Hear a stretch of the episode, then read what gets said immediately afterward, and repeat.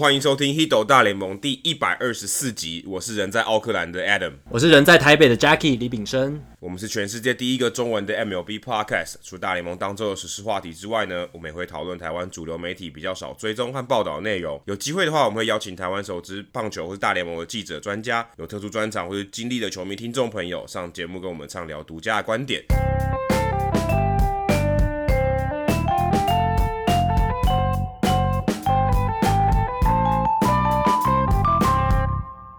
那这一集刚好这个礼拜我们录音的同一天，在台湾时间同一天，Aaron Sanchez 还有太空人合力完成五安打比赛哦，这其实算是交易大限过后一个应该算是最重要的新闻了，因为而且也也会让人觉得蛮匪夷所思的，因为其实 Aaron Sanchez 今年好像有点坏掉了，对不对？在他投出这场五安打比赛之前，他的成绩惨几乎是惨不忍睹，是三胜十四败，然后他交易来太空人其实也。当然远不如 Zack Greinke 这么震撼，也不如其他的呃这些先发投手换队以后有这么大的新闻。诶，结果反而交易大限完以后，最出风头的反而是 Aaron Sanchez。那这场比赛，他跟呃 Will Harris、Joe b a g i n i 就他的队友、前队友 b a g i n i 一起来到太空人，还有 Chris Devenski 四个投手完成了五安打比赛。而且苦主又是今年已经被五安打过的水手队。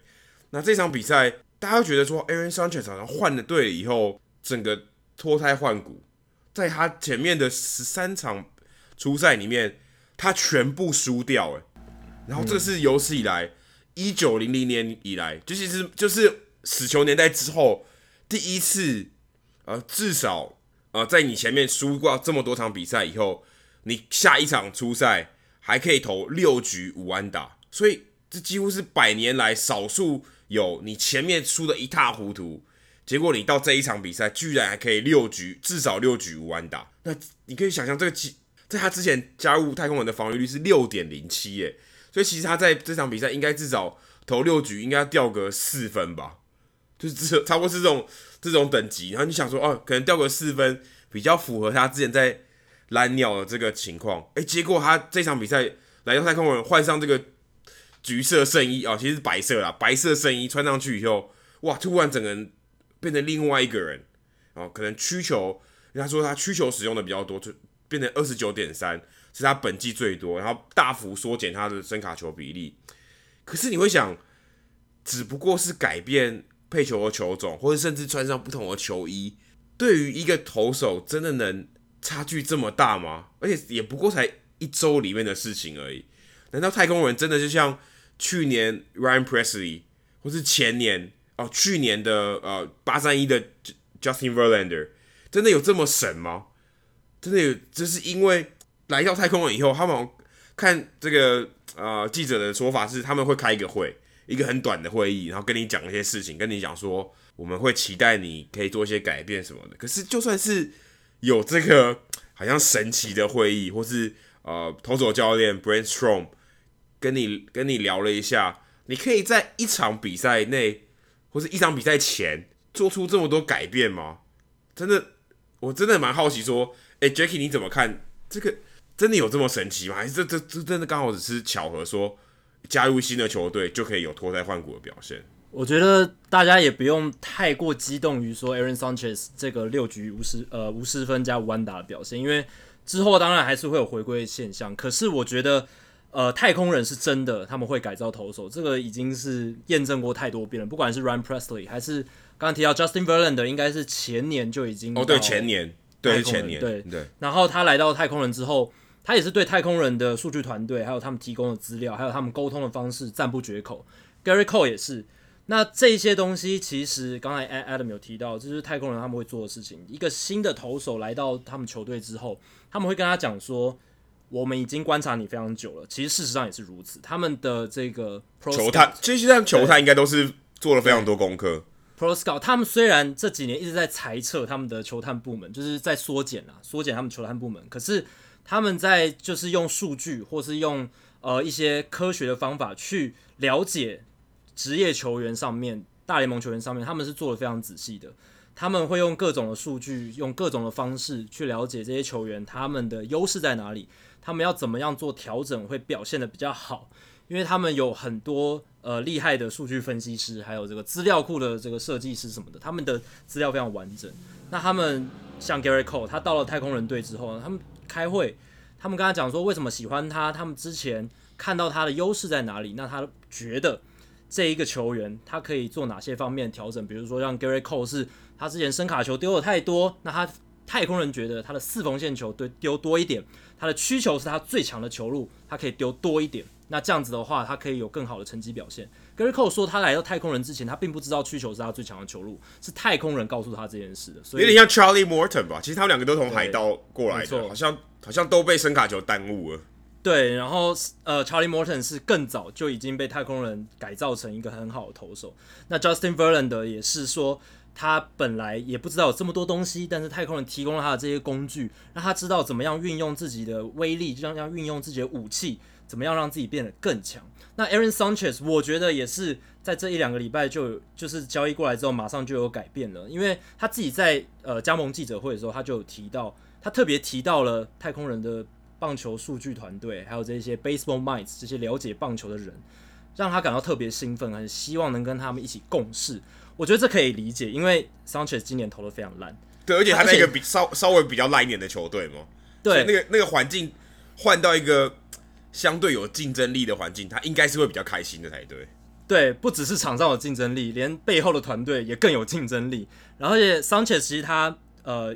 表现变差的问题，已经不是呃最近一年的事了。他过去三年因为伤伤受伤的关系，还有加上呃控球。一直不好的关系，所以其实他过去三年他的自得分率都在四以上。二零一六年大家还记得他入选明星赛那年，他防御率是三，十五胜二败，一百九十二局，然后呢防御率非常低这样子，然后拿下，而且那一年的他的三的防御率还是美联最低的哦，所以他那一年确实破茧而出。可是自从那之后，他一直表现不好。那今年是防御率在这一场之前是破六的，所以他的问题蛮严重的。但是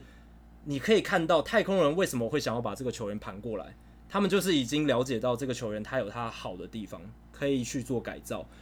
像 Aaron Sanchez，他的好的地方在哪？他有一个很好的曲球，他的曲球，他的曲球的垂直位移高达九英寸，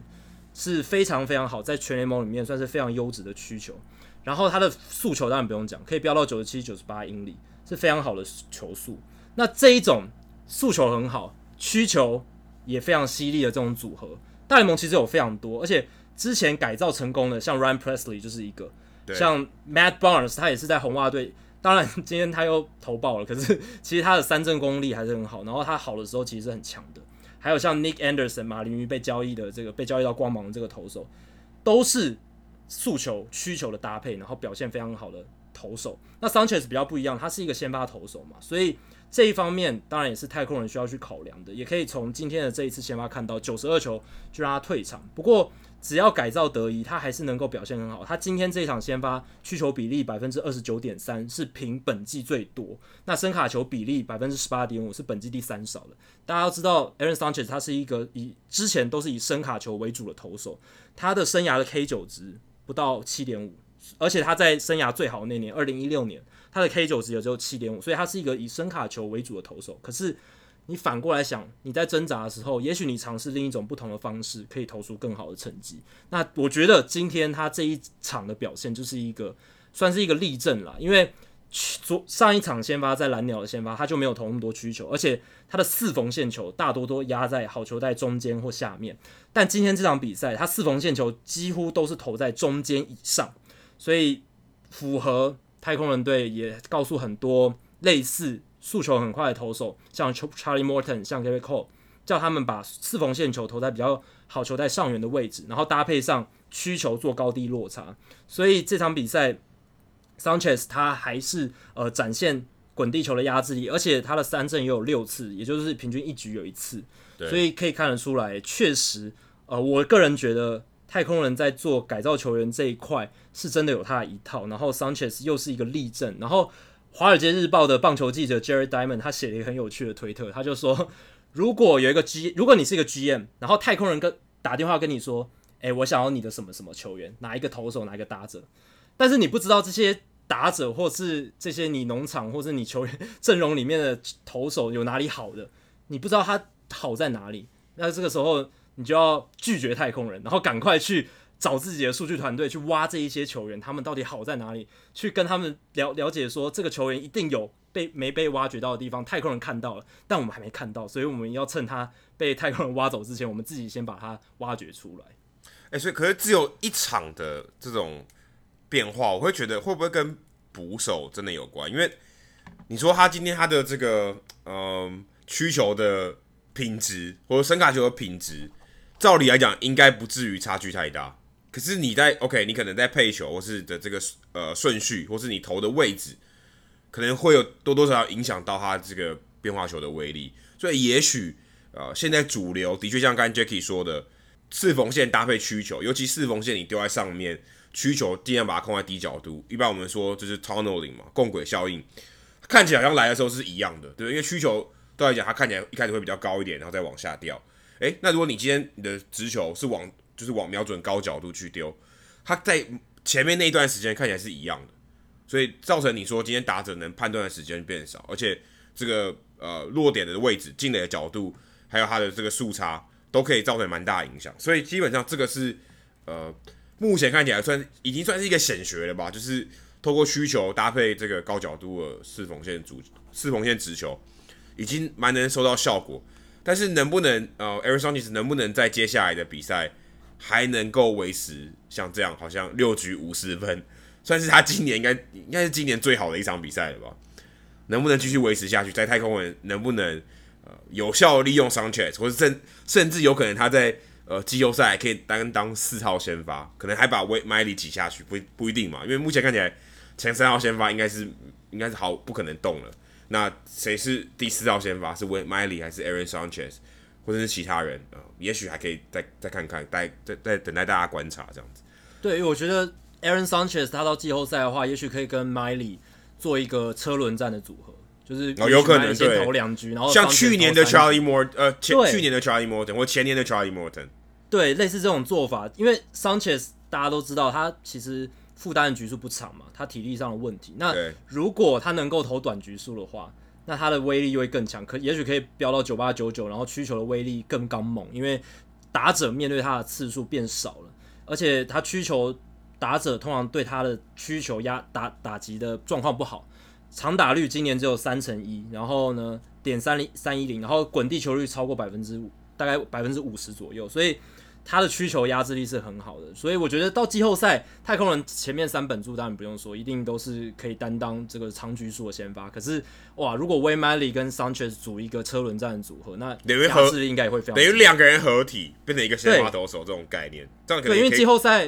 可以投个七局嘛，对不对？对对对，一个人三局，一个人四局。其实也是很不错的。那太空人我刚刚没提到的是，他们很厉害的是，不只是他，他们不会说我用一套呃进阶数据的哲学套用到每一个球员身上。那他们会针对每一个球员不同的特性去设计他可以怎么样改造，让他变得更好。因为嗯，大家可能会想说，像以前海盗队，他就是用同一套哲学，就是可能要丢声卡球，然后搭配很好的内野防守，每一个球员来好像都是这样的做法。可是太空人他们不会，他们会依据每个球员他的特性。像我觉得。Zach Greinke 啊，他跟 Aaron Sanchez 的特性就完完全全不一样，完全不同特性的投手，年龄不一样，球威不一样，所以我觉得，诶，Zack Greinke 他先发的时候，大家也可以观察他们他会有什么样的转变，他会有什么样配球上的落差，是呃之前他响尾蛇的时候没有做的。那我相信太空人会针对 Zach Greinke 的特性做不同的呃策略的应用跟建议，这样子。其实 Zach Greinke 到太空人也算是蛮出乎大家意料之外，因为太空人的确是有想要补先发投手，对吧？就是虽然已经够好了，但他们还想更好。那可能一开始传出来是 Noah Syndergaard 或甚至 Bumgarner 或是 Robbie Ray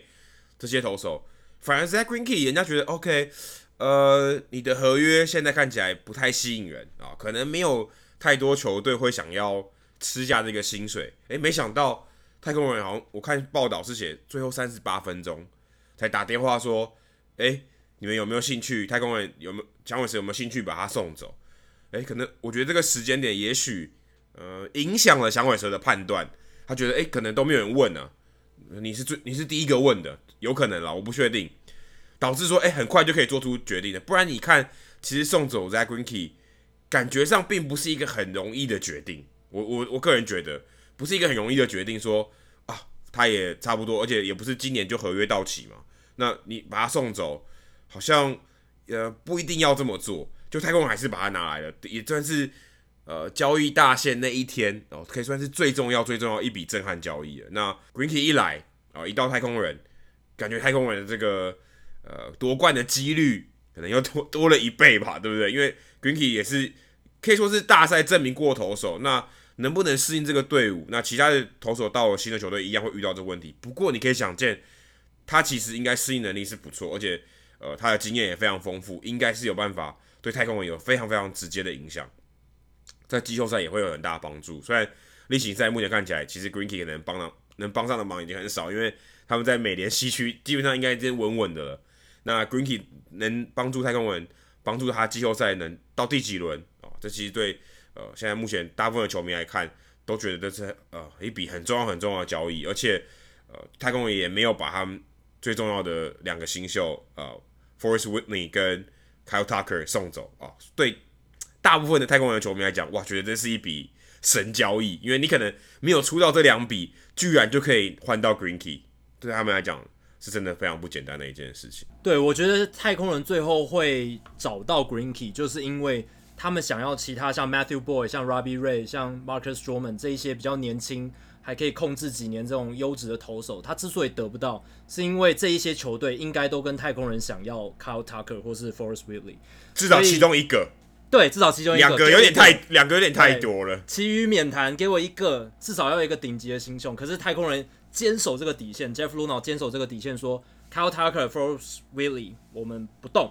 最多就是二线的这些新秀。所以我觉得最后到最后最后他们会找到 Greenkey，就是因为。第一个 Greenkey 年纪大，然后第二个是响尾蛇的经营团队，其实一直在就是新的这个经营团队，他接手球队之后，一直有风声传出说他们有想要清掉 Zack Greinke 这张合约，因为 Zack Greinke 他的合约年薪非常非常高，吃掉了响尾蛇团队薪资的很高很高比例，我记得之前一度是到百分之三十以上，所以这个比例是非常非常非常不合理的，以一支。像响尾蛇这样子，市场没有到很大的球队来讲，所以然后又想，然后又想要重，可能有点半重建的状态。对，他们一直在重整、重新调整一些阵容的结构啊，年轻化这样子，所以他们一直有在有动这个念头。那诶、欸，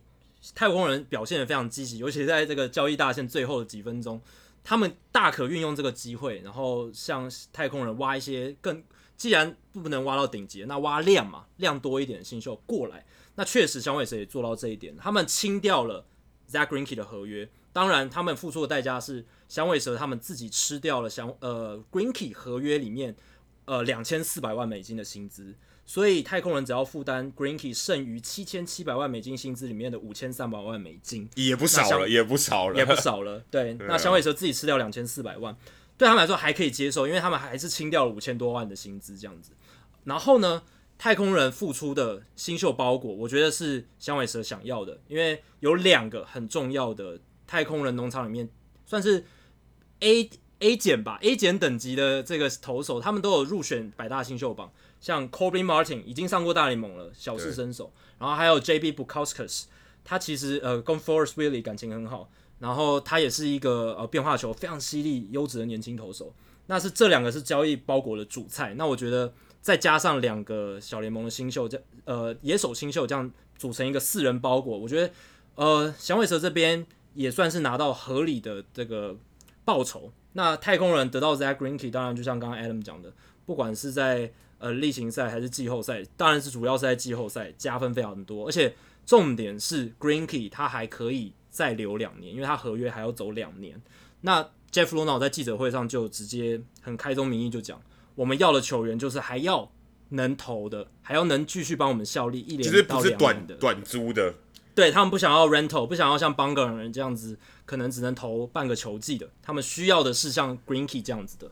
所以像之前 Marcus Stroman 有有传，就是因为这样；Syndergaard 有传，就是因为这样，就是因为这些投手都可以控制很久。那太空人因为他们 Gary Cole 的合约快要到期了，那之后他们的轮值当然也会受到一些折损，所以。Green Key 的进来代表他们接下来一两年还是可以继续强盛下去，所以我觉得这笔交易算是呃对双方来讲都非常合理，而且都得到了合理的报酬这样子。那响尾蛇这边的话，他们虽然送走了 Green Key，可是他们另一方面，呃，除了换到太空人新秀，他们还从水手换到了 Mike Leake，呃，是一个 strike thrower，Mike Lee 就是一直丢好球，一直丢好球，然后给你打这样子，所以他就是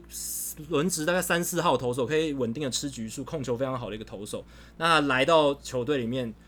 我觉得他可以直接取代 Greinke 的角色，我是说在阵容里面的地位，而不是表现。因为 Leake 跟 Greinke 当然不能比，但是 Leak 的话，他可以就是帮忙呃响尾蛇吃掉很多局数。然后他们还从马林换到 Zach Gallen 这一个很不错的年年轻投手，他今年三十六点一局，防御率二点七二，算是未未来性还算不错。所以响尾蛇等于送走了 Greenkey，换到了很多。年轻优质的新秀，然后 Mike Leake 就是来帮他们吃局数这样，所以我觉得整体来说，响尾蛇这个呃交易大线的操作也做得还不错，跟呃太空人我觉得算是不不在光谱不同两端，但是有不同的做法，都做的还蛮漂亮的。可是算算是一个算是一个双赢的局面哦。对对对对对，说到双赢，也许 Trevor Bauer 离开印第安人，或许也是双赢的机会。因为因为鲍尔上上一集我们聊到，呃，他的这个失控的表现的确会让球团考虑要把他交易走，所以因为他也影响到球队的这个化学效应啊。虽然鲍尔本身是一个还不错的人，但是他这个行为的确会伤害掉伤害到他跟 Francona 的关系，还有他其他队友怎么看他，所以他最后还是被交易到了红人。就在我们录完节目的隔一天啊。就 Trevor b a u 就被交易到红人，然后 Yasiel Puig 算是跟他互换了吧，因为等于三方交易，但 Yasiel Puig 来到了印第安人，然后 Framio Reyes 从教士队来到了印第安人。那 Reyes 在教士队基本上外野太挤了，所以他到印第安人，呃，印第安人刚好需要外野手，所以 Puig 跟 Reyes 进来，哇，算是非常大的补强。那他们的外野等于有两个重炮手，两个都是二十二十轰以上的，目前二十轰以上的打者，所以。呃，对于印第安人来讲，看起来也是一个双赢的局面啊。他把鲍尔送走，那红人方面其实他们今年应该是没有要拼季后赛，看起来应该是没有没有希望了。所以鲍尔来到，呃，能对于他们今年的这个影响当然不会到太大。可是未来也许，呃，鲍尔还可以撑起这轮子，因为其实他们也把 Roark 清掉了，把 Roark 送到运动家，所以目前看起来红人队，呃，当然。不是不是看今年了，一定是展望明年或或是后年，因为红人队其实今年一开始也打得不错，那鲍尔来到，也许可以帮去年啊、做到不错的这个效果。那印第安人他也换来了 Logan Allen，那 Logan Allen 其实在刚好他在呃马林鱼投的这场比赛，我有在我有在现场采访，那 Allen 那场其实投的不怎么好，但是其实是他的潜力是非常好的。那印第安人把他交易过来啊、呃，未来也许是一个很不错的这个。左投的先发人选，也许是可能好一点，可以到三号吧，差一点可能五号，但是至少 Allen 在新秀排行榜上还是前百大，所以呃，我觉得印第安人在这一笔交易，也许离开了鲍尔走了，或许影响不是这么大，而且目前看起来印第安人 Corey k u l u b 可能也快快回来了，Salazar 回来了，那 Carrasco 应该今年可能回不来吧，因为他可能还是要治疗，但也许呃这两个投手如果回来了，目前看起来。他们跟呃双城这个差距，诶，或许还有可能会改变哦，因为毕竟还有两个月的比赛要打，所以印第安人或许在呃获得了 Puig 跟 Reyes 以后，可以在进攻火力上得到非常大的这个资源。那在教士跟教士这边，他们换到了算是今年百大新秀，算是非常重要的一个人 Taylor Trammell。那教士队当然今年也没有希望，可是他们变得诶，他们外野或许在短期之内。不会这么拥挤，虽然 Trammell 也是外野手，那可以帮助教士队未来的这个外野火力，但目前看起来外呃教士队这个外野拥挤的情况，他们没有把 Renfroe 交易掉，那 Will Myers 他们处理不掉，那也蛮尴尬的。然后 Magor 也卖相不是很好，所以呃送走 Reyes 防守虽然比较差，那火力很好。他们觉得可能这是一个必要之恶，必须要把这个 trade off 掉，就是 OK，我必须做出权衡，然后把 Reyes 交易掉，送到印第安人。也许教教师队可以疏解一下现在这个拥挤的情况，有点浪费，但是换把 Reyes 换到印第安人，或许呃从红人三方交易来的 Trammell 可以在未来可以帮助到他们。那 Jackie 你怎么看鲍尔这一笔交易对于印第安人还有红人到底是？你觉得印第安人是有亏到吗？还是说觉得红人是赚到了？我觉得印第安人这一笔做得很漂亮。呃，其实这三方交易，我觉得三方都有达到他们预期想要做的事情啦。印第安人这方面，他们就是缺外野的炮火，他们今年甚至缺外野炮火，缺到他们还要去找 Carlos Gonzalez 来打工嘛。然后结果也没有成功，对，所以结果也打他们一下子找来 Puig 还有 Reyes，这个操作非常成功，两个优质的炮管。这对他们外野炮火挹注非常非常重要。那教室方面，刚才 Adam 有提到了，他们外野本来很拥挤，然后所以处理掉了 Franmil Reyes，而且 Reyes 的一个问题是他其实不适合国联，因为他外野防守非常糟糕。对，所以他其实非常适合美联，他可以发展成像右打版的 David Ortiz 那样子，就是专门打击，然后可以长打炮火非常凶猛这一种。那呃，教室清走了他之后，我觉得。Hunter Renfroe 以后可能也不是在教室队未来长期的蓝图里面了，所以我觉得他们之所以会换来红人的大物新秀 Taylor Trammell，就是因为他们觉得 Trammell 未来应该可以接下外野的一个位置。那 Trammell 他的优势在于他的防守很好，对，他是运动能力不错的。当然他的长打能力不像 Renfroe 这么好，可是他应该是可以稳定守外野的一个野手。那他今年也有入选未来之星明星赛，所以未来性算是非常不错的。在 Nick Senzel 上大联盟之后，他就是红人农场里面最好的一个新秀了。那至于红人方面，呃，大家都觉得他们今年的战绩拼不了季后赛，然后觉得他们是想要呃重整还是怎么样？但我个人觉得他们是在想拼诶、虽然鲍尔他确实呃要到二零二零年球季结束之后呃才会变成自由球员，他还有。一年半的控制时间没错，他不是一个全然的 rental，就是所谓的只能用半个球季的球员。可是对红人来讲，呃，如果鲍尔他继续留在球队的话，他明年就也只能再用一年。如果你是一支要重建的球队，你当然会想要换能够控制年限更久一点的球员，而不是像鲍尔这样子能一年半的。所以我会觉得红人队找鲍尔来就是要拼。红人现在目前的状态是，他们在国联的第二张外卡落后六点五场，对，确实落后。我觉得很难诶，很难。对，但是我觉得他们今年从头到尾，他们都觉得自己是一支有竞争力的球队，因为他们其实确实就得失分差来讲，他们一直都是正正分的，而且现在正二十八分也是表现很不错的，至少比他们国联中区很多球队都好。对啊，所以 在这样的情况下，我觉得红人一直觉得自己。很有竞争力，那他们换来鲍尔就是要凑成 Castillo、Luis Castillo、王牌 Sonny Gray 还有 Trevor Bauer 这三大强投，他们的投手群其实是相当完整的。那感觉很有潜力，但是不太稳。对，可是我觉得，呃，以他们都已经证明自己有很高的天花板，没错。那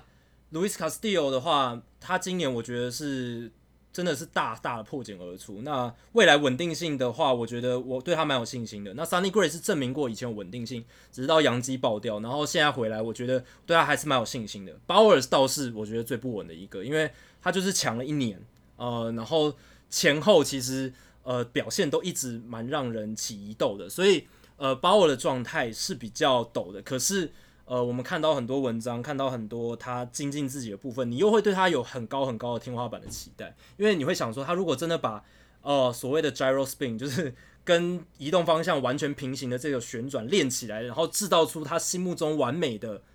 滑球还有曲球的话，他是不是真的能成为就是史上最强的投手？搞不好说不定很难讲。他确实现在还是可以投得出，偶尔投出一两颗非常完美的滑球，那真的是没有没有办法打到。像今天 Josh Donaldson，他挥了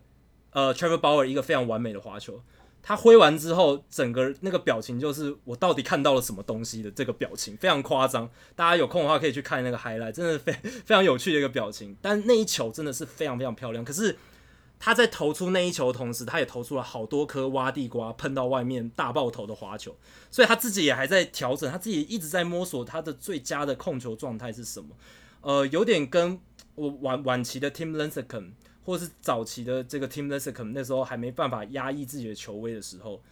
的状况，或者是像 Randy Johnson 年轻的时候的状况，就是球威非常优异，可是不懂得怎么样去控制它，还没有到最佳最佳的状态。那我觉得。鲍尔如果呃他在红人队接下来能投得好，他今天当然投的不好，可是他接下来投的好的话，呃他因为他想要签一年的合约嘛。红人如果真的想要在接下来每一年都呃接下来一两年至少拼季后赛的话，搞不好可以跟他再签一个一年的合约，把他留下来，这样也说不定。那另外就是勇士，勇士基本上如果以阵容来看，其实他们动很少，坦白说动很少，所以他们就比较像是一般我们看传统的这种补强，不会说很呃很大笔的，像 Greenkey 这种的。那他们就补进了呃老虎队今年算是非常非常稳定的终结者 Shane Green，还有过去很稳定的 Mark Melanson 啊，从巨人队来来到勇士，所以他们补了两个有终结者资历的这个投手来到这边，而且勇呃勇士这边是马上就把 Green 当做那个终结者，所以对于他们的牛棚是一个非常大的加分，因为原本他们今年牛棚算是相对比较弱一点的一环，那勇士呃目前跟呃国民算在。还有费城人啊，费城人算是稍微差了一点点。国民跟勇士算是在国联东区杀的难分难舍，虽然勇士现在是领先了，但国但国民队呃这两个月打得非常好。那勇士队获得了 Green 跟 Melanson，我相信对呃他们的先发投手啊、呃、这个喘息应该是比较好一点，可以局数不用投那么长，然后牛棚整个比较稳定，然后搭配上他们非常好的打线，勇士队今年在国联看起来应该是蛮有机会的。但反而反观国民啊。国民当然也补了一些后援投手啊，也补了水手队的 Hunter Strickland。那可是看起来 Strickland 跟 Shane Green、Mark Melanson 啊来比，好像差了一点。他们换到了 Hunter Strickland、e l a s i u s 还有 Daniel Hudson。那其实这几个投手相对来讲，以以牛棚的投手来讲，不算是非常好的。Strickland 当然今年是终结者，然后过去在巨人队也算是有一点名气。那国民队其实补到这几个，对他们的牛棚是没有这么大的帮助，所以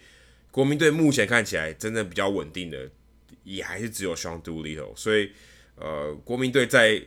这一环，如果在真正他们打完季后赛，或许牛棚还是他们一个蛮大的问题。那国民队如果今天只要打击振作一点，也许他们还是有冲击啊，可能说外卡的机会。那勇士队目前看起来是。呃，获得了 Shane Green 跟 Mark Melanson 以后，感觉牛棚是大大的加分，那可能对于他们在国联东区这个竞争位置是更有帮助。那道奇队，道奇队其实也补的很少，诶，道奇队就补，其实就是补了 Kike Hernandez 洞嘛，把 Jerko J Jerko 交易来，那还有把 Adam Roller 从光芒队交易来，其实好像也没有太大的帮助。道奇队好像在这个 可能想法上也是觉得说。蛮稳的嘛，已经超过七十胜了。那好像在觉得他们的阵容在季后赛也够，但在例行赛也不用说了。道奇队跟这个国民队补的这都蛮少的，到底是因为什么原因？Jacky，你怎么看这两支球队补强其实没有到那么积极的情况？对啊，我觉得国民跟道奇对比于勇士真的是形成一个强烈的对比啊。因为勇士除了 Green 跟 Melanson，他们其实还用一个不错的年轻投手 Kolby Allard。从游骑兵换到了 Chris Martin，这个大家应该很熟悉。之前在北海道日本火腿斗士队的投手，那现在再回到大联盟的时候投的也还不错。所以哦，勇士的牛棚其实补的非常非常好，而且搭配上他们原本就有一些很优质的年轻投手 Luke Jackson 啊这一类的，然后 AJ Minter 这一些，所以勇士牛棚现在变得强化许多。但刚刚 Adam 提到国民跟道奇，我觉得真的是补的太鸡肋了。国民他们最缺的，然后这整个球季之所以上半季打这么烂，就是因为他们牛棚真的很差。但是他们显然没有大刀阔斧，补了 Hunter Strickland、Roenis Elias、Daniel Hudson，这些都不是我觉得刚才 Adam 提到那种 shut down bullpen guy，就是所谓的好像一上来就可以呃压制对手的。或者他们以前也没有这种经历，因为 Mark Melanson 至少以前还有很好很好过，对，就顶级的。终结者，他们其实也没有这三个也没有这种资历。对，你会说，呃，对，确实，Strickland 哇，火球男，Hudson 也是球速很不错，就是呃变化球也犀利，可是他们都很不稳。那 Elias 更不用说，就是也没有到那种很顶尖后援投手的地步。所以国民这补的蛮鸡肋的，我对他们的牛棚还是没有信心。道奇的话也是，道奇其实大家都预期他们今年应该要。砸下去，像二零一六年小熊冲 Aroldis Chapman 一样，做一个大笔的从海盗去换 Felipe Vasquez，因为 Felipe Vasquez 怎么看都很适合他们，因为他们就是要一个终结者等级 shut down 的，完全的主宰力力很强的牛棚投手。那 Vasquez 今年就有投出这样子的成绩，而且也还算年轻，就是算是中壮年。然后呃，球威非常好，变化球也非常犀利，很符合道奇队的需求。因为道奇队今年其实 Kenley Jensen 终结者呃有蛮多问题的，呃，不像以前的 Kenley Jensen，但还是很好啦，还是很好。对，比起一般的投手当然好，但就。不是以前的那个 Kenley Jensen 就像现在 Craig Kimbrel 哦，他还是有很好的球速，还是有很厉害的 knuckle curve，他的弹指曲球，可是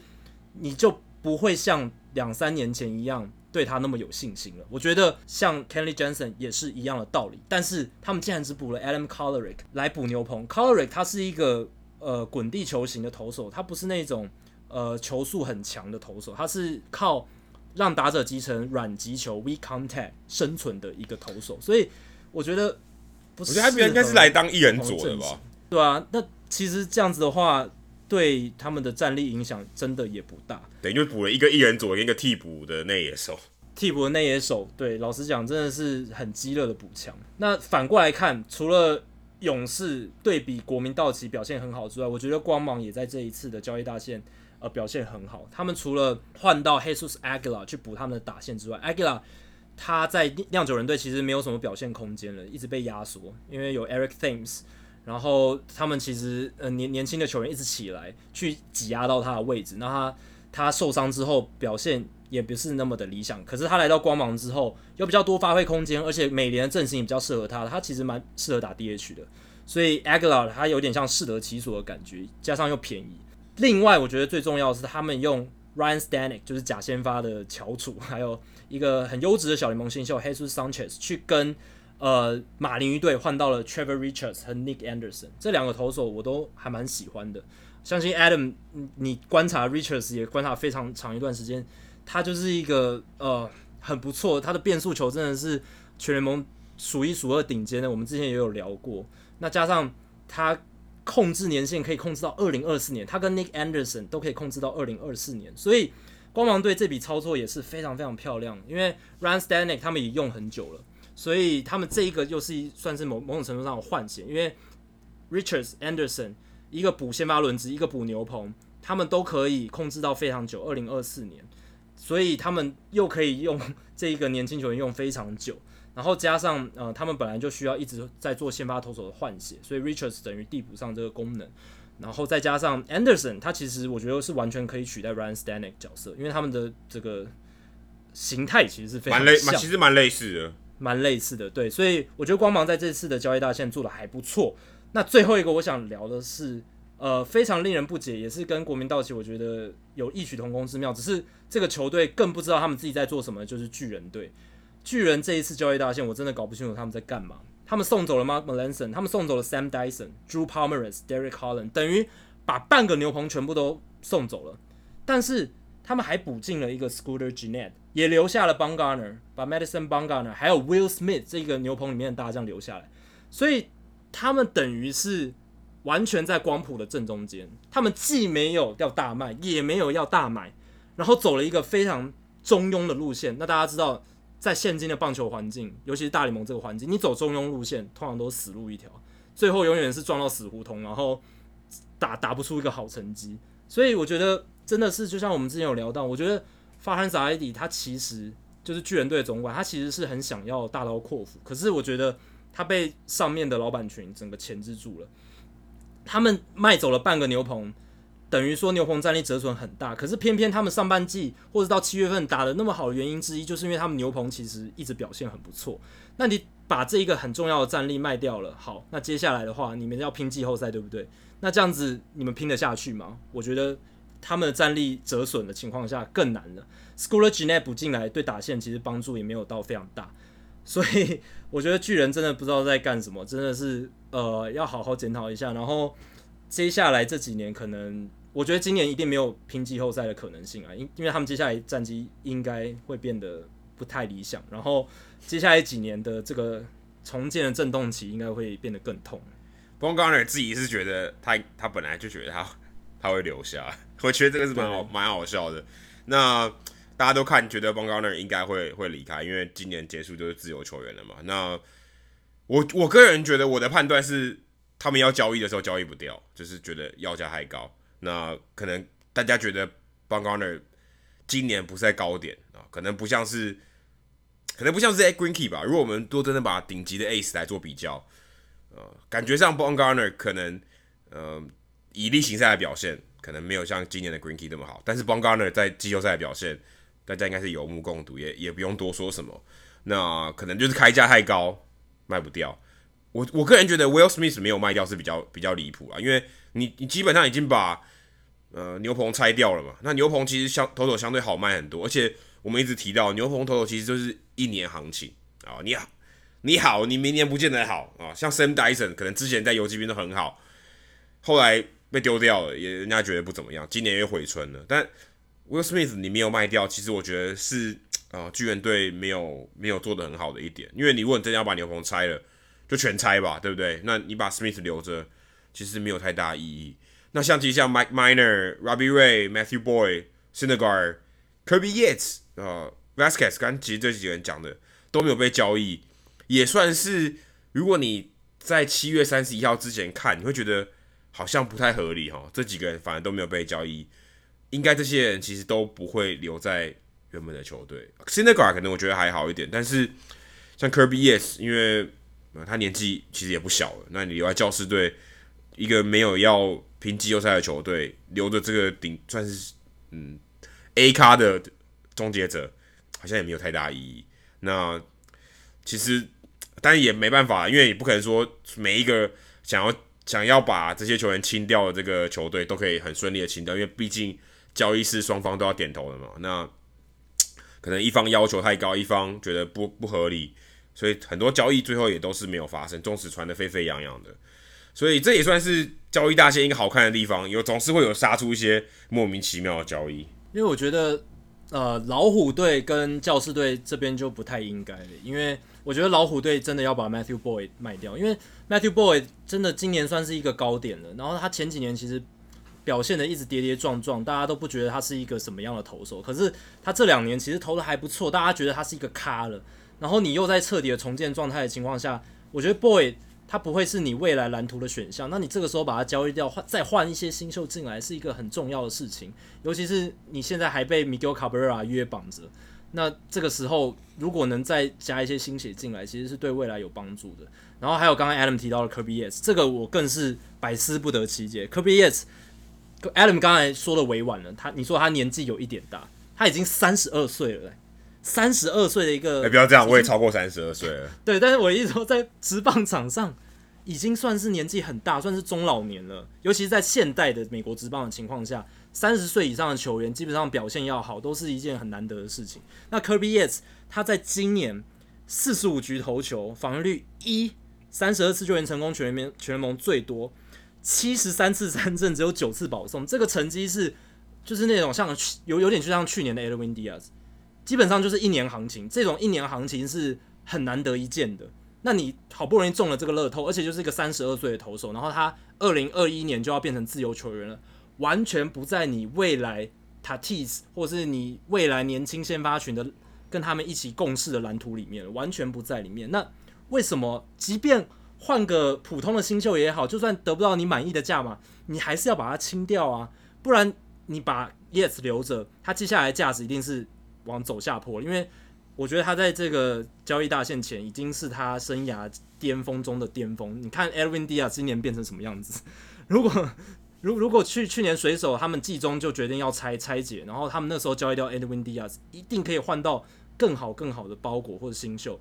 那当然，现在 Elwin Diaz 也在一年行情过后之后变成一个比较大家看他的方式比较不一样的后援投手。那 Yes，接下来也会变成。我觉得啊，很高的几率会变成这个情况，加上他年纪又大，教室怎么没有把他换掉？真的是很可惜。也许季休赛季就会啊，季后就会卖了，啊，所以这也不一定啊，对不对？坦白说，只是说，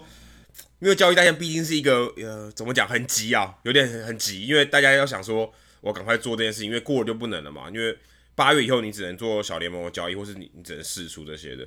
所以 KBS 也许没有办法在这个时候被交易，但是我想。呃，季末休赛季的时候，KBS 应该是教师队可能重要的任务之一，就是要把他交易掉，一定要把他送走，换一些呃，也许更有潜力的这些可能投手，打者可能也也许不太需要，投手方面可以再补强这样子。那回到交易，我们从啊、呃，我们刚才很像是一个分析或评论的角度，就是比较第三方，因为我们毕毕竟不是球队嘛，也不是球员。可是其实以球员的角度来看这个交易，尤其 Trevor Bauer 最近他在他其实，在交易大限前，他自己透过呃社群媒体就已经讲到说，诶，他每天看手机、看社群媒体、看 Twitter，一直在吵说，诶，Trevor Bauer 会去哪队？Trevor Bauer 会去哪队？他自己感觉上是一个蛮奇怪，因为其实他自己不知道嘛，一堆人在揣测他会去哪里，他其实自己也不知道，算是一个很蛮尴尬的情况。大家一直讲，然后他其实我也不知道我自己会去哪，所以。他也只能用很平静的心去看这些东西，他觉得反而变成他自己是一个旁观者，去看大家炒这些交易，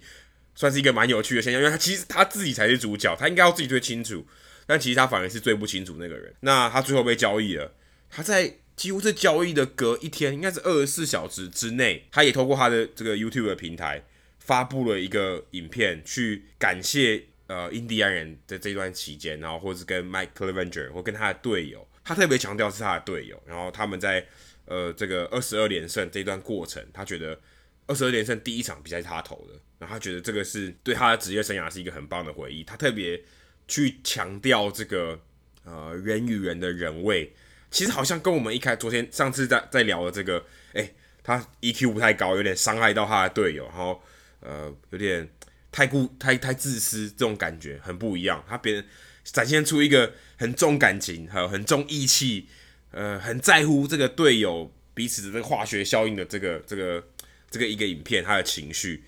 让人觉得还其实还算蛮感动的。而且网络上又疯传一个他被交易以后，呃，穿着一个白色 T 恤，然后在在球场外野看球，再回到就在那天他没比赛嘛，他被交易了，所以他已经不是球员了，也不是印应该说不是印第安人队的球员了，但他还可能我不知道他自己买票还是怎样。但他还是到球场去看球，好像嗯有点像是一个很安静的告别哦，跟印第安人说拜拜这种，有蛮贴心，而且也蛮有点感伤的一个举动。那会让人家觉得哦，其实鲍尔算是看起来好像有点嗯、冷酷，然后甚至有点太过，有点像理科男哦。大家可能对一个理科男的科技呃这个刻板印象，觉得好像不解风情，没有什么人味。其实他并不是这样啊，他透过影片，然后透过他的行为。告诉你说，其实他是蛮怀念这样的情况，而且我刚好在听 MVP Machine 这个这个书的时候，上次我们有聊到 MVP Machine 这本书，里面有提到鲍尔之前跟队友其实相处不是很好，然后印第安甚至给他上课说如何成为一个好队友，就是你就觉得哦，这个家伙到底是怎么了？是不是真的很难融入人群？然后我们自己在春训的时候看到鲍尔在休息室。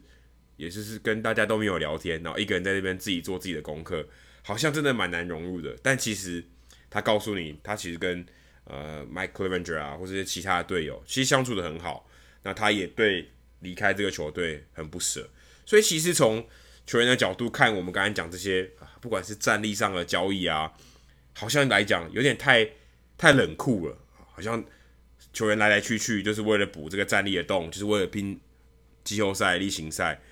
好像对于球员来讲，好像有点太残酷了。像两年前，呃，我看到 Brad Brack 在 Athletic 访问的这个文章，也提到说，那个时候他们其实很忐忑不安。他知道他自己一定会被交易，最后他到了勇士队，可是他们就会抱持着说：“哎、我到底什么时候会离开这个球队？然后我要去哪里？我我有二十个，可能也不是二十九个球队，但是我有可能十个可能会去的地方。”随时都要搬家，然后我接下来的生活会受到很大的改变。当然不像是球队看他们是一个棋子，然后说哦，Aaron Sanchez 来我这边，我觉得变得很好。对，但对于 Aaron Sanchez 来讲，哎，我就是要搬家，哎，对不对？然后换一个新的环境，其实并不是这么对于一个人来讲，并不是这么容易的一件事情。那 Trevor Bauer 这个影片告诉我们，其实纵使像他这么呃，你可以说看起来很冷酷的一个球员。其实他们也都会觉得心里蛮感伤的，对啊，球员他们自己其实感情是蛮多人都放得很重啦。像我自己是看到 Nick Castellanos 他受访，然后他就有提到说，对他来到小熊很开心，他从一支 呃完全没有季后赛希望的队伍，到了一个在国联中区很有机会拼季后赛，而且阵中有很多优秀的球员，Javier Baez、Anthony Rizzo，投手里面也有 John Lester、Cole Hamels 这种名门大将。但是，呃，他也提到说，他离开老虎是一件很难过的事情，因为他是高中毕业之后就被老虎选秀选中，他在这支球队待了九年的时间，所以基本上他整个职业棒球生涯都是在这支球队。他不只跟队上的队友建立紧密的感情，他跟呃球员休息室里面的这些 CLUBS 这些工作人员，他们可能每一天上下车会遇到的这些人，在整个通勤的过程中会遇到的人，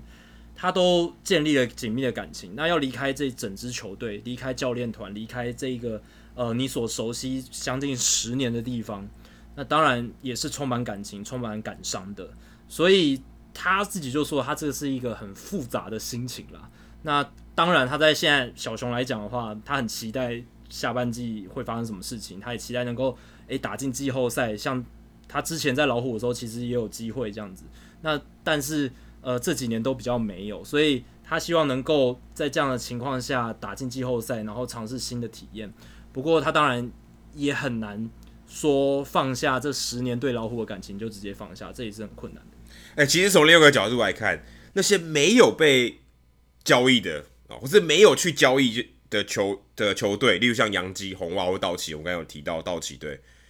这些球员他们心情其实也会受影响。因为我看报道，洋基队就有资深的球员说：“哎、为什么洋基队都没有补强？是不是我们没有很想拼？”所以你看，为与不为，球队为与不为都会受到影响，因为。如果你交易来了，你可能位置没有了，对不对？你可能被取代了，或是你可能就被交易走了。可是如果今天你的球队没有交易人来，你也会觉得说，我们球队是不是有要拼，对不对？像这个多少都会受到一些影响。当然，这个可能要看呃总管啊怎么样去跟球员沟通。但是的确，球员会受到说，哎，我们到底有没有要拼？我们期待有人来加入我们啊，让我们的队伍更强。更有竞争力，在季后赛可以走得更远。诶，结果你都没有没有人没有人来，洋基像洋基队，然后就基本上就是补一个小联盟投手，其实意义不大。而且就在交易大限过后，Edwin i n c a r n a c i o n 就刚好受伤，受伤好像缺阵好几个礼拜，诶，目前三到五个礼拜。对，目前看起来就是因为出生球这个打到打到手腕，右手腕。诶，这个这个可能伤势还不见得回，还不见得就能及时回得来，而且回来能恢复多少也不一定。所以其实你看，很多这种蝴蝶效应就就在这个交易的这个情况里面发酵了。另外，我也看到 Lars Anderson 啊，之前鸟人球棒这个创办人啊，之前 Jackie 有访问过的，他也在 Athletic 上面 po 了一篇他自己以前是小联盟球员，然后成为交易配菜的这个心情。就是他他在打到比赛打到一半，诶，交易大限的时候打到一半就被换下场，说你不能再打了哦，你已经你已经不是我们这队的球员了，对不对？你必须下场。他那个时候他也不知道说他到底会去哪里。那时候他在红袜，后来还被交易到运动家换 Richarden。那时候他其实他也是看了别人的简讯才知道说哦，原来我被交易到运动家换了谁来。那那种感觉其实是也蛮奇怪的，因为 Lars Anderson 也是红袜队选进来，那也跟大家一路成长，然后打到三 A，然后突然就被换到另外新的环境。虽然他就回到家乡了，虽然他是回到奥克兰，回到他自己生长的地方。但是这种感觉，就算是你是配菜，你的心情也是非常复杂。然后你可能在小联盟打到一半，比赛就被抽走了，你也是被动的知道这个消息。或是像今啊，最近讲刚才讲到印第安人的外野 Tracy Tracy Thompson，他就是 Clay Thompson 的弟弟，他也在三 A 挣扎了好久。也今年其实打的也不算太差，也有二十二四轰，也看起来是呃印第安人想要说，如果你今天表现好，你可以把他拉上到外野，像 Carlos Gonzalez，虽然 Carlos Gonzalez 最后也离开了。但是他这些人也因为阵容的变动啊，在三 A 还他可能就被舍弃，所以他可能好不容易拼了一半季，觉得诶、欸，也许我在后半段有机会上大联盟，在在小联盟打得不错的话，可以上大联盟。但也因为交易的关系，诶、欸，他马上丢了工作，因为他他都被挤掉，因为不需要你了。所以其实这些呃，以球员的角度来看，这些交易其实都还蛮蛮残忍的，真的就是生意就是生意，business 是 business，你真的在。呃，这个交易大限就是这一天，好像就好像联考一样，好，这个非常非常焦虑。对于球员来讲，其实如果我们更有人味去看这个的话，我觉得有更多的故事或者更多的角度去看待交易大限这件事情。好，接下来也是蛮情绪化的啊，红人队跟海盗队又打了一次啊。上一次因为这个 Derek Dietrich 目送全垒打出去，Chris Archer 跟他起了冲突，不太爽啊。那时候 Yasiel Puig 也是一马当先，一个人干全队。诶、这一次又有 Yasiel Puig，而且他打到一半他就被交易了，所以这件事情也还蛮有趣的哦。哦，可能应该是史上第一次吧，被禁赛的球员然后被交易，而且那个时候他可能也不知道他。打架会，呃，也不算因为打架啦，应该说打架打完以后他就不在这支球队了，被交易到印第安人队，也算是蛮奇特的一个现象。那当然，这两队今年有结怨，也不是太大的问题。但是最可怕的是这些这个这个大乱斗，哇，禁赛的人数非常非常多，诶，总共有八个人被禁赛，真的是大乱斗。因为像 Amir Garrett 算是这个，嗯。这个乱斗里面最大的这个导火线，因为他就去叫嚣嘛，因为其实这个没有马上触身球，他是就是那一局结束以后就就跟海盗队这个休息区有一点呃言语上的交换，然后可能互呛这样子，哇，他一个人就禁赛了八场，对于后援投手来讲是蛮大的影响，因为打八场都不能出赛，跟先发投手比不一样，先发投手禁赛八场，差不多就是少掉一到两次的这个先发，也许还好一点。可是 Amir Gary 可能少掉是三四场救援投手的机会，所以哇，整个处罚下来，将近应该有三十几场吧的这个情况，非常非常的多。那连 Clean Hurdle 也都被禁，也都被禁赛两场，因为他有点像教唆这个海盗队的投手 Kela 去投净身球，哇，所以这个其实影响还蛮大，而且我很少看到总教练因为蓄意的这个投净身球，有点像是算指使嘛。算指使，我觉得是放任啦，应该放任，对，应该是放任，然后被禁赛哦。因为其实放任这件事情，比比放任这两个字应该是比较消极的。可是你今天去处罚他，感觉是他有一点主动，对不对？就是他比较有点，可能有点呃暗示哦，他的投手去做这件报复的行动。哇，这个也算是我觉得在以呃乱斗的这个事件来讲。是惩罚算是蛮严重的。对，我觉得这一次的竞赛真的是呃有很多值得观察的点哦。第一个就是刚才提到的 Puig，呃，我觉得这个中间的观察点就是红红人那个时候他们呃，我觉得啦，他们在群架发生之前，这笔交易案就已经定了，因为那个时候 Jeff Passan 就已经在推特上发消息了。但他们没有，他们没有手机啊，他们不知道。但是记者。记记者一定是比球队晚知道啊，球队是做操操作哦，对交易的，可是球员不知道。对，球员当然不知道，可是球队知道的话，他应该就要把 Puig 在那时候就要换下来。他们竟然还让 Puig 留在场上，然后还让他跑出去打架，这件事情就是我觉得啦，红人球团有失职，他们不应该让亚瑟普里还能留在场上，还能上去打架，因为这件事情就衰到了印第安人嘛，因为红红人一把。亚瑟普里送走，然后普里面临三场禁赛，他就要如果真的执行的话，他就是要在印第安人执行。那印第安人不是很衰嘛？他们不是等于拿到了一个瑕疵品？那 但也没有到也没有到那么瑕疵啊，三场，但的确三场的确会会是一个影响，还是有损失啊，对不对？我三场搞不好有有很多球迷就是要来看 Yasiel Puig 的，对不对？那我那三场是不是球票就很难卖了，对不对？所以我我觉得啊，印印第安人搞不好。可以像红人队球场啊，应该要可以球场的，不然这件事情是红人他们自己的疏失，造成了他们接下来交易的伙伴遭遇到这样呃不幸的事件。所以嗯，这个这个东西我觉得很有趣。然后再来一个很有趣的点是 Keone Kela，其实我觉得真正的导火线比较是他啦，因为他是。丢那个头部近身球的那个人，但是 Gary 如果没有叫嚣，我觉得不会乱斗哎。可是如果 Gary 如果 Kela 没有故意投那个头部近身球，也不会有 Gary 的叫嚣啊，对不对？这样也。所以我觉得真真正的一开始的起火点就是从 Kela，明明大家相安无事，然后他突然对 Dietrich 投了一个头部近身球。呃，这个最特别的地方是他在球赛结束之后群架之后啊，他对记者就直接坦言说：“对我就是。”呃，我我那一球就是我有意图，就是要让 Dietrich 知道他之前那个目送全垒打的做法不 OK，所以他等于是变相的直接承认，对他就是故意投的。诶，这个很罕见的，因为通常这种呃故意触身球或是故意近身球的事件做的那个球员，他通常到最后都会说啊，不是啊，我就是要投内角啊，大家都要 go inside 啊，去压压迫球员啊，这是很正常的事情啊。但是这一次不一样，Kela 他等于是直接承认这件事情，所以 MLB 他们会祭出十场这么算是蛮重的罚则到 Kela 身上，他们就是想要嗯有一点杀鸡儆猴吧，就是呃去跟其他球员宣示说，你看你如果这么做的话，你如果即便没有砸到人哦，是头部近身球，你都会要吃到十场的罚则，算是蛮重的。那接下来接下来还有一个观察点是红人总教练 David Bell。他那一场是完全失控了，因为他在比赛前半段 他就已经在 argue 那个好坏球带，就已经整个失控，然后被驱逐出场。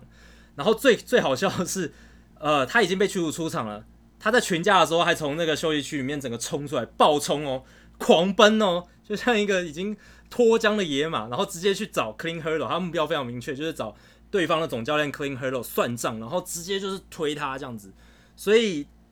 David Bell 他会被判六场的禁赛，并不让人意外啦，因为他第一个他违反了就是 规定，被驱逐出场，对啊，你被驱逐出场，你根本你根本不能在被看得到的地方。对，然后他不止被看到，他冲进去还推人，对不对？而且他是主动去 instigate，就是所谓的就是刺刺激下一波的冲突，刺激 Clean Hurdle，然后去刺激下一波的冲突。当然，我能理解 David Bell 他为什么那么生气，因为 他其实不爽 Clean Hurdle 非常久了，因为他觉得 Clean Hurdle 就是棒球现在呃整个美国职棒里面极少数那一种还是会很放任，或是甚至鼓励球员去丢报复球的总教练。然后 David Bell 是非常非常不爽的。然后之前的 Derek Jeter 事件已经呃互砸速身球，David Bell 就已经火冒三丈，所以这一次他感觉是忍无可忍，整个爆冲。不过我觉得我有听到一个很有趣的呃分析，是 Tom Verducci 这个很资深的大联盟作家，他就有提到说，他其实很不满大联盟竟然只给 David Bell 六场竞赛，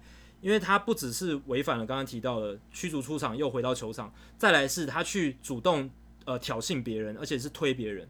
这个以一个领导者的角度来讲，因为 David Bell 他是球队的领导者，这是一个非常非常坏的榜样，他等于是。呃，因为身为一个总教练，你要以身作则嘛，所以你这样做等于是说，诶，呃，总教练都这么做，那球员是不是也要效法他这样？所以，呃，Tom Verducci 他个人是认为大联盟对他的罚则太轻，他就拿一个例子说，他一说以前早期的时候，Billy Martin 这个洋基的名总教练，他不过是呃踹那个尘土到那个总教练身上，就被罚了八场禁赛。啊，David Bell 现在违反这么多规定，他竟然只被罚六场禁赛，他觉得很不合理这样子。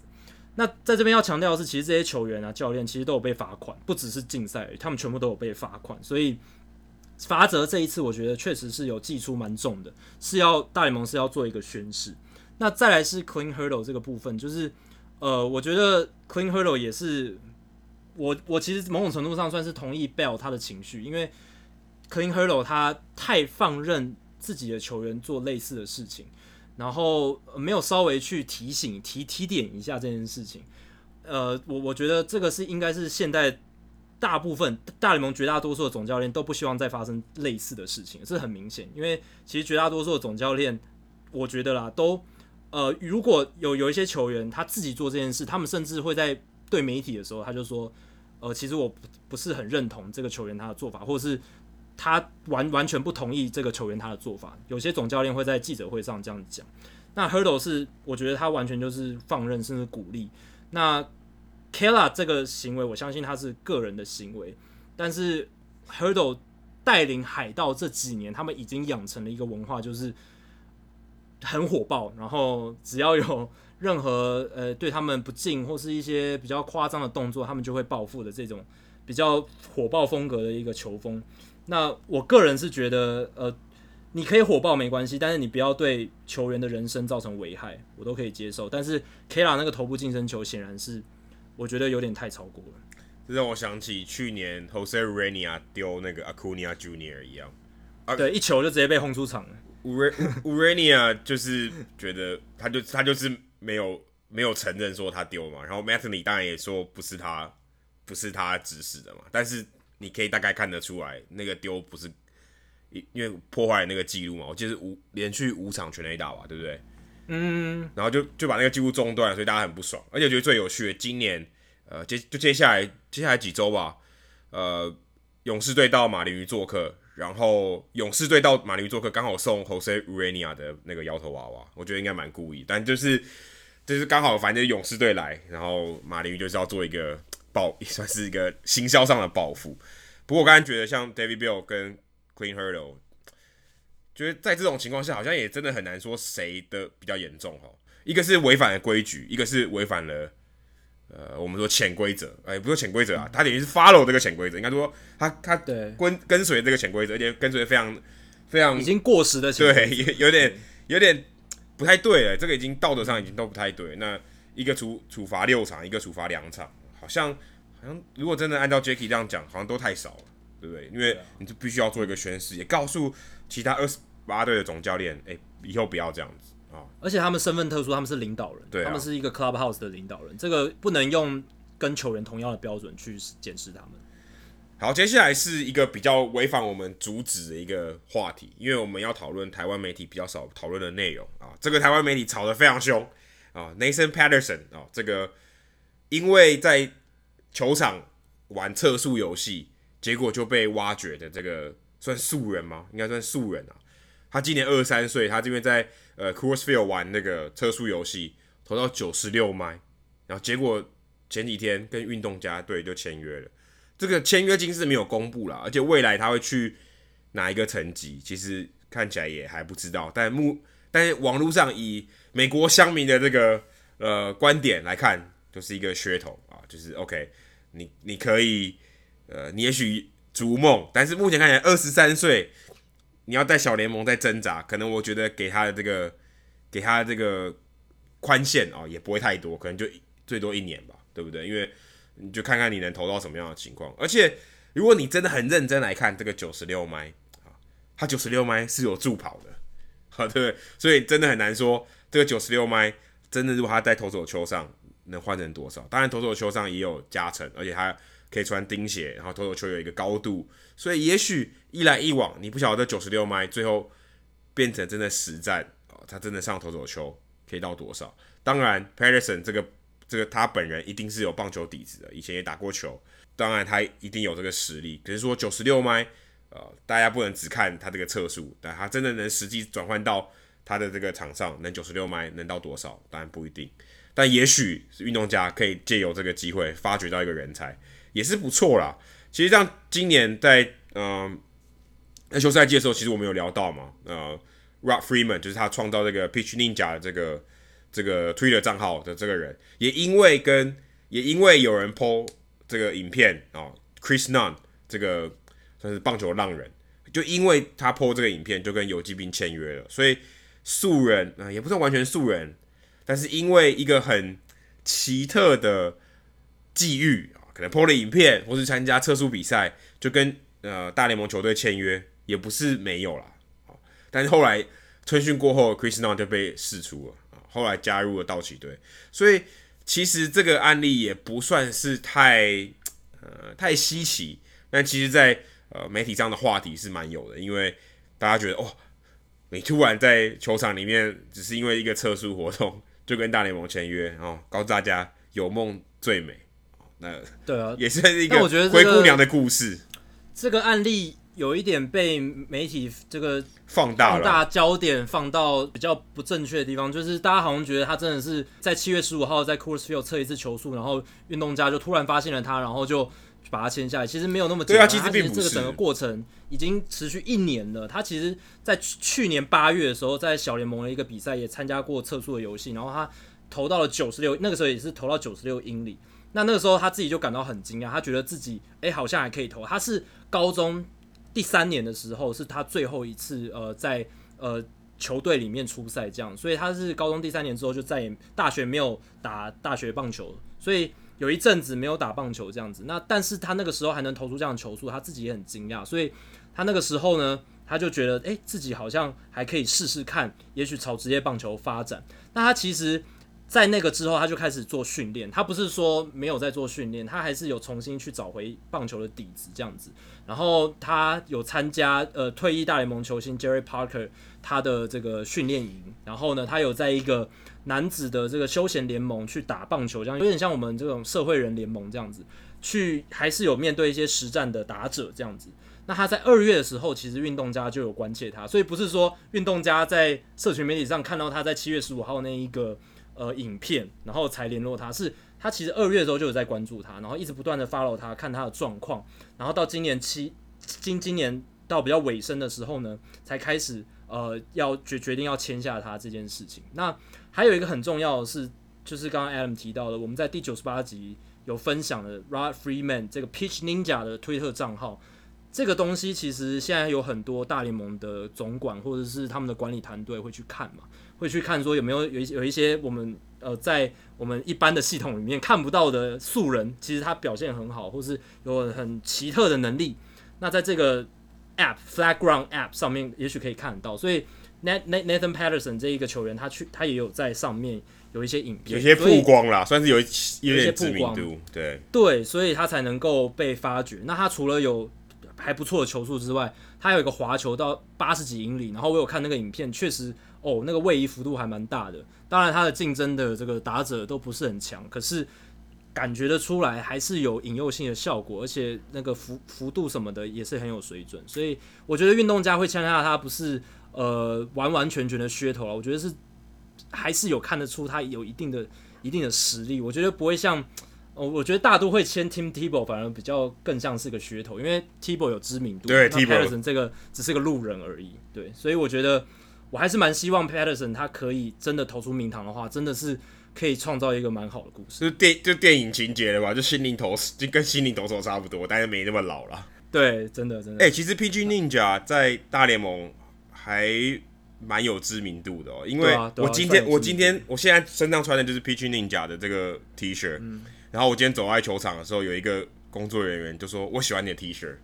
然后我之前在马林鱼球场的时候，也有那个教师队的工作人员看到我说：“哎，你在哪哪里买的？”因为他们其实也蛮喜欢，就是这 Pitch Ninja 这个这个模式也蛮受到大联盟球团的这个注意的，因为你可以在上面发掘很多素人，就算是一个买一个、啊、买一个乐透吧，对不对？买一个福袋，对，买一个隐藏包这样子。那 Matt Peterson 也许就是。一个未来有可能哦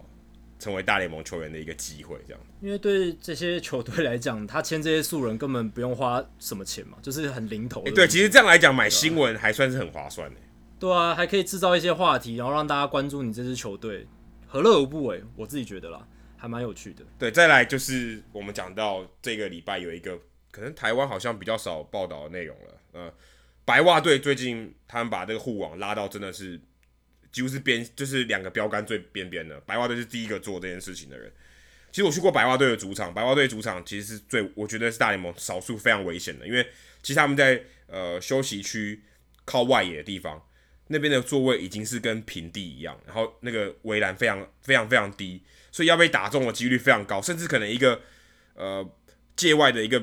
平射滚地球哈，就可能一个比较强劲一个弹跳的球都会射进观众席里面，所以其实非常危险。所以他们加入护网是非常合理的一件事情。那他们加上护网以后，就发生一件很有趣的事情，反而变成他们在大跟大都会的比赛中，呃，右外野手 Jeff McNeil 他要去接一个算是界外飞球吧，应该已经是界外区的飞球。就他接到这个飞球，然后整个人飞进观众席，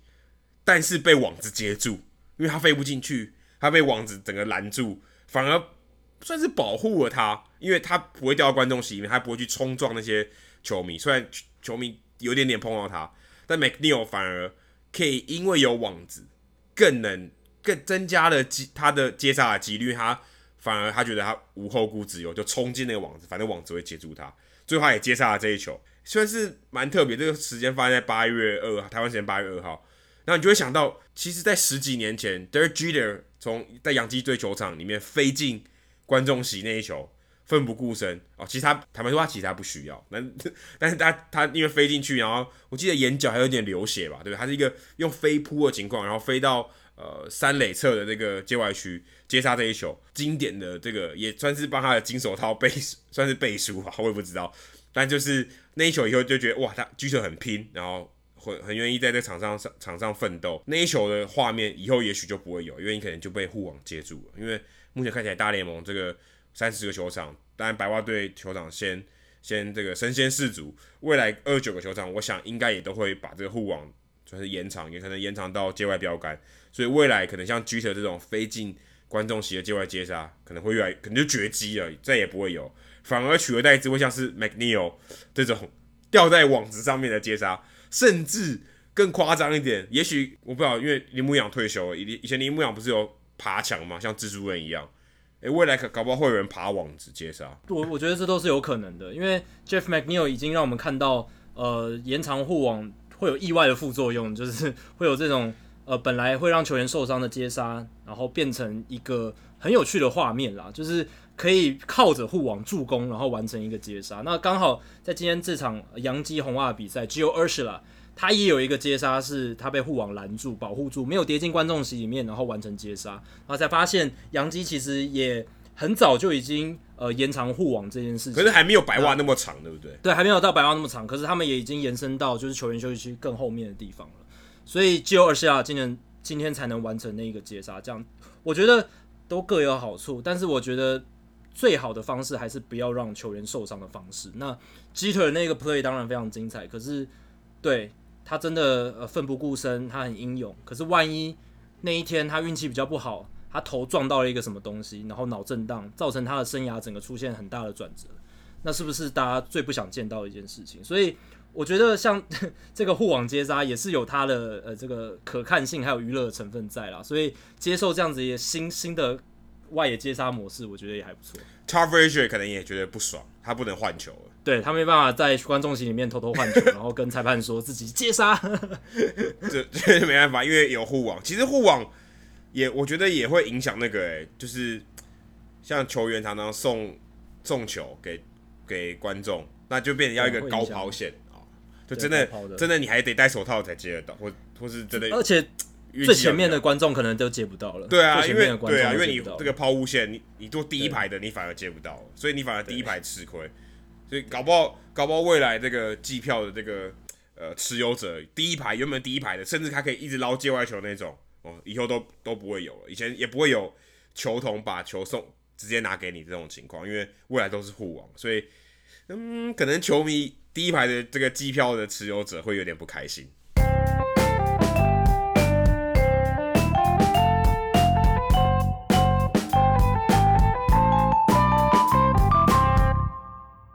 接下来进行本周的转学生周记。Adam 这个礼拜要分享什么呢？呃，这礼拜我在奥克兰嘛，因为采访王维忠，刚好在台湾时间八月四号这一天，红雀做客运动家。这时候我才发现一件很奇妙的事情，就是红雀今年不是有那个 Powder Blue 嘛，粉蓝色球衣，然后是致敬一九七四年到一九八六年这段期间他们的这个球衣的款式，就是粉蓝色这个。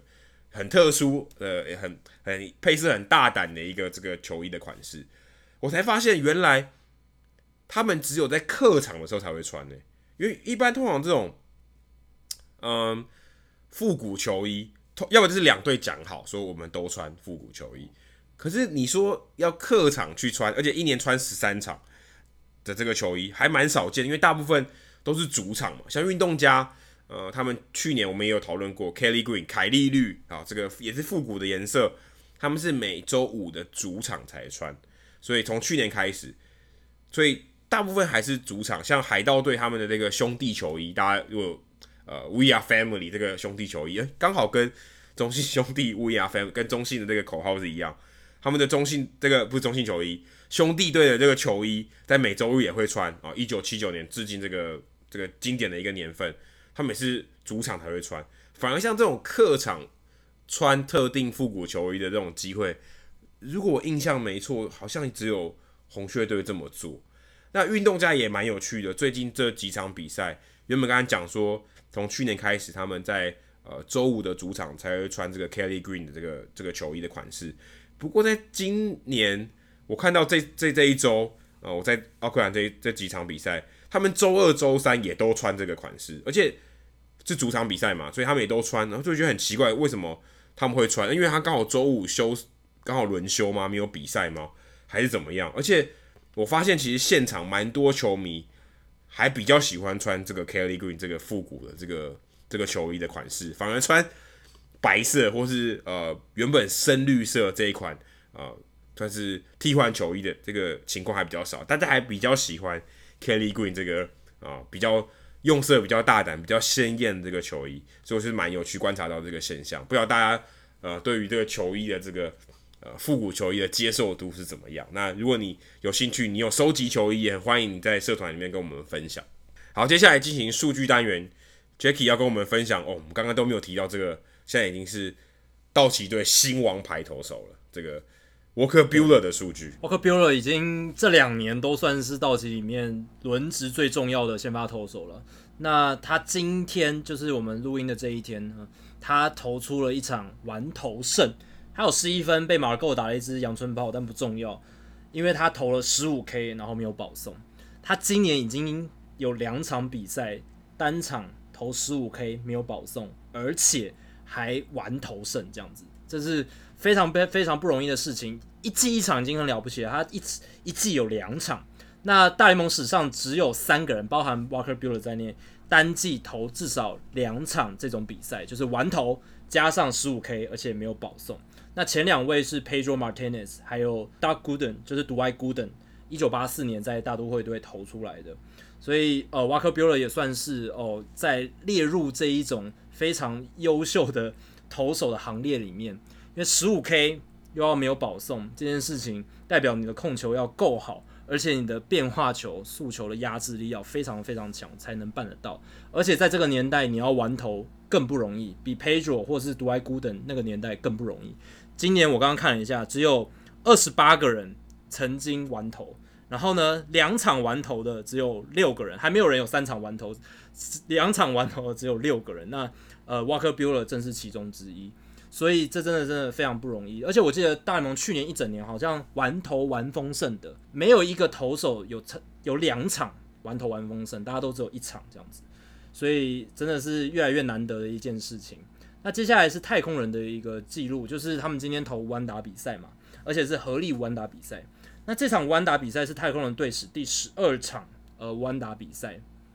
那这件事情很不容易，很不容易哦，因为太空人是一九六二年扩编的球队嘛，那从一九六二年他们加入大联盟到现在，他们的十二场无安打比赛是仅次于道奇队，这段时间仅次于道奇队，道奇队十三场是最多的，这段时间最多，所以太空人算是蛮会投无安打比赛的球队，因为他们之前有 Nolan Ryan 嘛，对，一个人贡献太多了吧。他一个人贡献很多，然后还有几个很很优质的这种三阵型的投手，所以呃才会有这样子的一个情况。那对比的话，就是教士队，教士队队史到现在还没有弯打比赛，他们一九六九年到现在都还没有弯打比赛，是非常惨的一件事情。然后呢，大联盟史上三百零二场弯打比赛，只有十四场是联手弯打，所以这也可以看出，嗯、联手弯打比赛真的是非常非常稀少的。那这个原因呢？其实我们之前也讨论过，就是因为投手换投手之后变数实在太多太多。然后再来是我想要补充刚才我们谈到群架事件的一些辅佐的数据。怎么说呢？海盗队，我们刚刚讲 Clean Hurdle，他在接手海盗队之后，就是很常常会放任球员报复的情况嘛。那这个东西要怎么来用数据来佐证呢？我去查了，二零一零年。Clean Hurdle 接掌海盗队之后，到今年为止，海盗队已经累积四百四十一颗速球系球路的触身球，就是啊直球、二缝线球或者是呃卡特球这种直球系的球路的触身球，这是这一段期间全联盟最多的。那从二零一三年起算至今呢，海盗队的速球系触身球更是来到了三百三十四颗，是比红人队多出三十二颗。怎么刚好跟红人队相比？对啊，红人队。这几年好像也蛮多的，是不是？对，也蛮多，而且他们之前的教练就是比较传统的那一派，像 Dusty Baker 啊，或者是以前更更早是谁啊？Brian Price 后后来接接对是 Brian Price Dusty Baker Baker 的 Brian Price 也是 Brian Price 是上一任啊，应该是应该就是接手 Baker，对是上一任，Baker 是在前前任嘛。那这两个其实都算比较传统派的教练了。那速球系球路触身球当然不代表一定是故意的，可是你投故意触身球的话，基本上一定都是速球，因为最难，没有人会最难失控，最容易打，最难失控，比较好控制。对，那变化球丢到对手身上好像也没有什么爽感，对不对？那曲球打到对对方的背上好像没什么爽感，所以通常你要故意刺坏球，呃，故意触身球啦，一定是一定是这一个触那个直球系的球路。所以从这个数据可以看出来，海盗队真的有可能比人家就是爱丢报意报复的触身球，故意的触身球。那再来是美国时间八月二号，白袜对费城人比赛那一场比赛好多记录哦，因为他们打到延长赛十四局的时候，费城人把 Roman Queen 这个野手派上去投球。然后他投了两局被打三支安打，投出三次保送，掉一分，吞下败投。那过去六十年来，Roman Queen 是仅仅第三位在不到十六局的比赛里面吞下败投的野手。哇，这个记录让我觉得觉得蛮讶异的，才第三位而已，哎，第三位而已。因为代表说，其实以前啦，至少在最近两三年以前。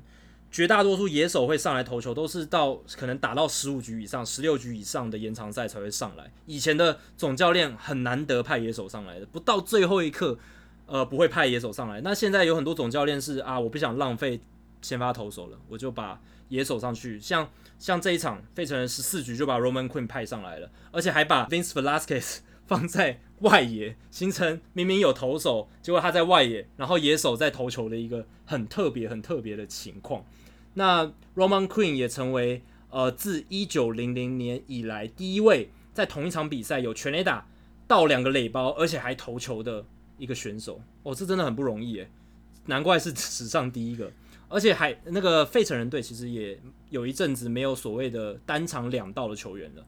Roman Quinn 是二零一八年九月三十号的 Jose Bautista 以来第一个单场两道的费城人球员。就就这一年来，等于是这这一年来对。一整年来第第一个单场两道，所以他们也不常到垒，可能也是因为他们阵中没有什么跑得很快的人吧。对，所以这也是阿杜波和瑞拉被禁赛了，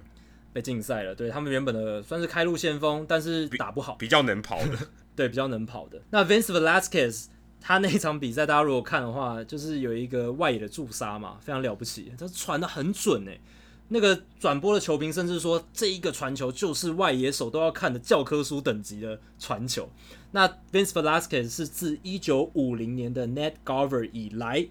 第一位传出外野助杀的纯投手，纯投手，这是排除所谓的二刀流选手，或者是曾经有担任过外野手的这些投手，这样子。所以 Vince Velasquez 也是呃过去将近七十年来的第一人哦。然后他那个传球 Statcast 记录下来是球速高达九十四点七英里，就是跟他投球的时候差不多了。而且呢，他那场不只有一个很漂亮的外野助杀，他还有一个很漂亮的接杀滑接。这个可能，哎、欸，对，对这个可能会被他的助杀盖掉，但是他那个滑接也非常非常厉害，因为那球是一个很强劲的平飞球。那那球根据 Statcast 只有百分之十五的接杀率，所以是一个五星级的接杀，然后是大是大联盟呃费城人队今年第一个五星级的接杀，竟然是一个野手呃投手接的，这也是很了不起的一件事。我那代表那球算是有点像有点深卡球，因为他那球是有点急速下坠，对，急速下坠很不好，所以不好处理，嗯、很很难接很难接。所以你看起来可能是他没有移动几步就接到，但你要看他在。呃，球打出去的那一瞬间，他第一时间的反应其实要非常快，才能接到这一球，不然不是一个五星级的截杀。然后也可以看出来，费城人外野手其实很 怎么讲，水准不是到非常顶尖啦，因为他们很少五星级的接杀，这只是今年第一个而已。然后最后也是今天发生的事情，就是 Nelson Cruz。他相隔十天又再次单场三响炮了。大家还记得我们之前还在讨论说他生涯还没有单场三响炮，然后十天前他第一次单场三响炮，然后今天他又再次单场三响炮，然后全垒打数已经累积到三十支以上了。所以 Nelson Cruz 他是史上第二十三位单季至少两次单场三响炮的球员。那有没有人单季三次单场三响炮？有的，只有一个人是 Sammy Sosa，他在二零零一年都完成了这件事情。然后 Nelson Cruz 也是这二十三个单季至少两次单场三响炮球员里面最老的。Nelson Cruz 已经三十九岁了，而且双城队史上他也是 Nelson Cruz 也是第一个单季两次单场三响炮球员。所以哇，Cruz 他尤其到七月份之后那个全垒打，七月底全垒打真的是手感好到不行，好像有点回春的感觉，不知道是不是又吃药，这突然又打得很好，然后又受伤回来之后打得很好，就是还蛮。让人惊讶的。好，以上就是《Hito 大联盟》第一百二十四集的全部内容。如果大家喜欢我们节目的话，欢迎加入《Hito 大联盟》在脸书的社团《Hito 大联盟讨论区》（H I T O 大联盟讨论区），回答三个简单的问题，加入社团就可以跟我和 Adam 上过我们的节目的来宾以及其他听众朋友一起畅聊棒球。如果大家有任何美职或棒球相关的问题，欢迎上我们的官网 hitomlb.com（H I T O M L B.com） 上面填写发问表单。我们会尽可能在节目一个月一到两次的听众信箱单元上面，统一回答、讨论、分析大家提出的想法还有问题。如果大家想要订阅我们的节目，也很简单，只要上我们的官网 hitomlb.com 上面就有订阅方式的解说。不管你用电脑、手机、平板，作业系统是 iOS 还是 Android，都可以免费订阅。另外，我们现在也在 Spotify 上面上架。如果你是 Spotify 的使用者，也欢迎在上面订阅我们节目。最后，希望大家到 iTunes 的 Podcast 专区，在 h i d o 大联盟的页面底下帮我们评分还有留言，让还没听过 h i d o 大联盟的朋友能更快速的了解我们的内容还有特色。今天就到这里，谢谢大家，拜拜，拜拜。